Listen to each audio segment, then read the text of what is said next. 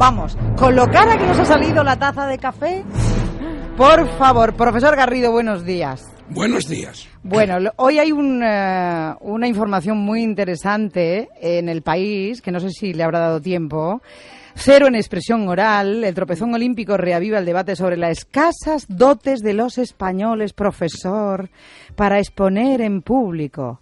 La oratoria no es un don, es un arte que se aprende y, de hecho, en muchas universidades, en colegios eh, del norte, no sé si en, eh, en Francia, en, Estados Unidos, pues es algo que, se les enseña a los chicos a hablar en público desde muy pequeños.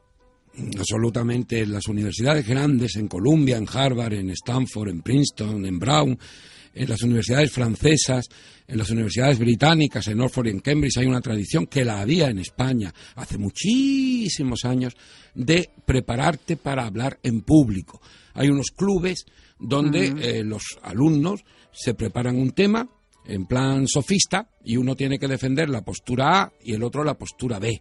Y se enseña a argumentar, a contraargumentar, a mover los brazos, los ojos, lo que es la oratoria como el arte arte y técnica de convencer, de emocionar, porque no es tanto, muchas veces, curiosamente, ¿no? Hablábamos de la felicidad hace un momento, que es un estado muy transitorio, pero no es tanto el argumento como el cómo transmitirlo. Hay personas que a lo mejor están argumentando una cosa que se ve claramente que no es y sin embargo te, te atrae. En España hace muchísimos años, pero muchos, muchos, que la oratoria que tuvo en la República, una brillantez eh, absoluta, ¿no? Eh, esa capacidad de, responder con facilidad, de, matizar y al mismo tiempo de dejar destruido al, contrincante, eh, verbalmente, ¿no? Pues ya después se perdió. Y esto es muy importante para los negocios, ¿eh? Pues claro, y hay clubes, estos clubes, eh, ahí en España, en algunas ciudades, cuenta el país, en Madrid, Barcelona, Marbella, Málaga, en fin, en, algunas ciudades está y, y los, los que tienen que aprender, porque eso es algo que se aprende te enseñan cómo hacerlo, cómo hablar en público.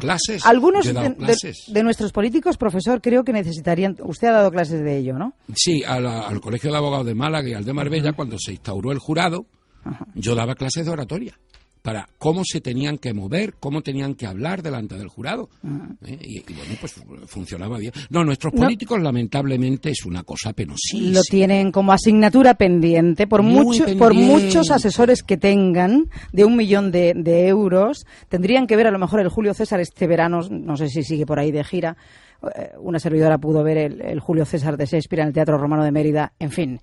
Eh, Mario Gas en el papel de César, Tristán Ulloa, por cierto, como Bruto, algo mm, extraordinario, Sergio Peris Mencheta como Marco Antonio. Bueno, el discurso de Marco Antonio, profesor, tendrían que vérselo, escucharlo y verlo y estudiarlo detenidamente nuestros políticos. Ahí está Marlon Brando de fondo. señor, señor.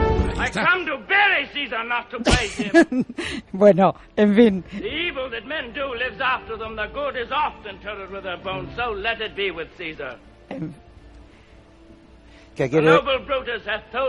Bueno, es una auténtica maravilla. Esta es la película que hizo Marlon Brando de, haciendo de Marco Antonio. Aquí cómo se demuestra que un buen orador mm, puede cambiar a la masa que la escucha, es decir, el sentir y la convicción que tiene en principio la, el, pueblo lo puede cambiar. Porque la multitud se comporta de modo emocional, ¿no? No racional, profesor. Si es que es emocional, es convencer. Si uno de los problemas que tiene la oratoria en España es que es plana, aburrida, penosa. Eh, en la República no se podían llevar papeles a la tribuna Tú no podías subir con papeles, podías llevar un papelito con cifras, pero tenías que improvisar, tenías que dar el discurso, lo tenías que tener y transmitirlo. Hoy se sube y el orador A dice, las flores son hermosas. El orador B dice, buenos días, los elefantes pasean por la sabana. O sea, hay veces en que se ve que los discursos, como son leídos, no hay capacidad de respuesta. La oratoria está. Pero si hasta la réplica en el Congreso la llevan escrita. O es pues decir, da igual lo que diga el que expone primero. La llevan escrita. Es... tremendo. Bueno, profesor, por cierto, lo de postureo es una palabra que estoy oyendo mucho últimamente. A mí me gustaría saber su opinión sobre la palabra postureo, porque a mí a mí no me gusta, no me gusta nada. Creo que todo el mundo es consciente de este postureo, todo el mundo en política. Bueno, así continuamente, la escuchamos el mucho. se está usando muchísimo ahora en el lenguaje de, de, las redes sociales y, por supuesto, en el lenguaje eh, de los medios de comunicación. A mí la palabra no me gusta porque es innecesaria. Postureo viene de postura, como todos sabemos. Postura tiene dos sentidos. Bien, una posición ante algo o bien la postura física. Y el postureo es, en realidad, la palabra que hoy ya no se usa, o se usa muy poco, que es la palabra pose. La pose en el sentido de aparentar.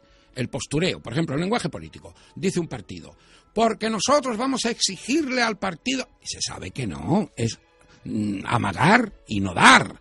Entonces el postureo es una palabra que está de moda, que yo creo que no va a tener mucho futuro, pero que significa eso, esa posición que se toma un poco eh, de aparentar lo que de ninguna manera se va a hacer y que queda sobre todo en un fuego de artificio. Muy bien, vamos con la canción de Eloy Arenas, Me temo lo peor. ¿Seguirá todavía lo del inglés y a mí me parece excesivo. Hay, ¿eh? más cosas, ¿eh? ¿Hay más cosas. Hay más cosas. Bueno, pues te lo agradezco mucho porque, sinceramente, a todos os pregunto y a los oyentes, es como para una semana entera, para estar una semana entera hablando de el discurso, del inglés, de la puesta en escena y todo. ¿Creéis que es para tanto? Bueno, fíjate el tiempo que hace, el tiempo que hace que se hizo la película de Marlon Brando y tú lo has repetido hoy también.